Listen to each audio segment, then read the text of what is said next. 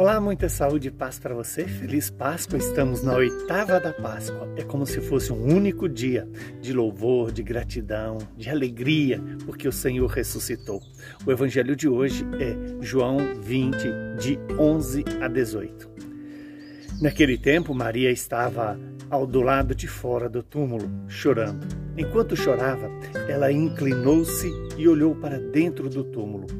Viu então dois anjos vestidos de branco sentados onde tinha sido posto o corpo de Jesus, um à cabeceira e o outro aos pés. Os anjos perguntaram: Mulher, por que choras? Ela respondeu: Levaram o meu Senhor e eu não sei aonde o colocaram. Tendo dito isso, Maria voltou-se para trás e viu Jesus de pé. Mas não sabia que era Jesus.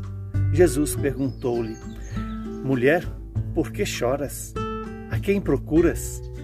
Pensando que era o jardineiro, ela disse: Senhor, se foste tu que o levaste, dize-me aonde o colocaste, e eu irei buscar. Então Jesus disse: Maria.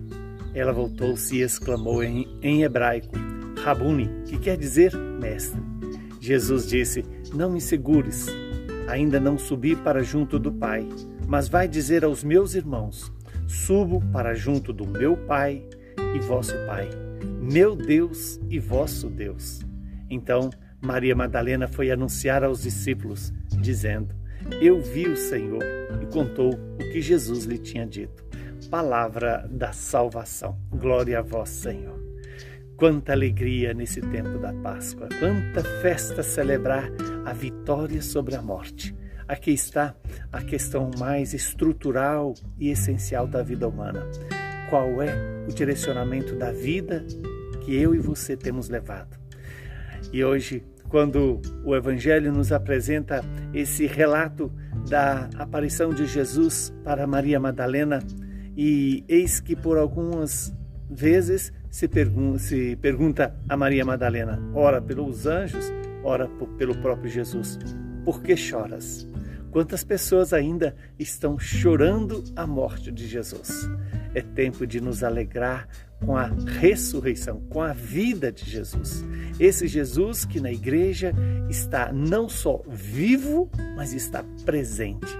Presente na Eucaristia, presente no perdão dos pecados, presente na palavra de Deus, presente no irmão, presente nos acontecimentos.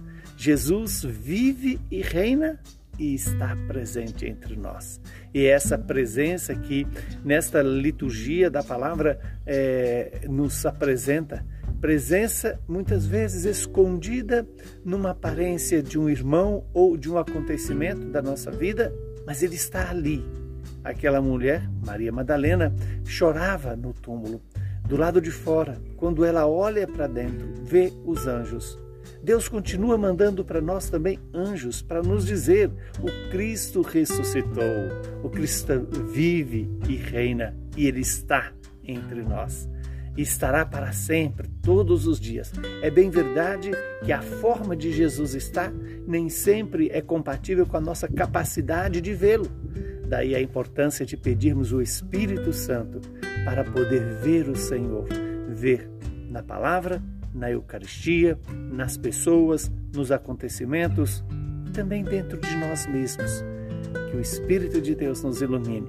E agora, nesses 50 dias da Páscoa, como se fosse um dia só, o Senhor nos dá a chance de nos preparar para receber o Espírito Santo Paráclito, o outro Paráclito, o outro advogado, o outro que vai nos dar o conhecimento pleno da verdade, que é o próprio Jesus.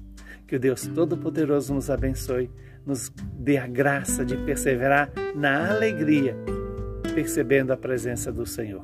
Ele que é Pai, Filho e Espírito Santo. Saúde e paz para você e feliz Páscoa!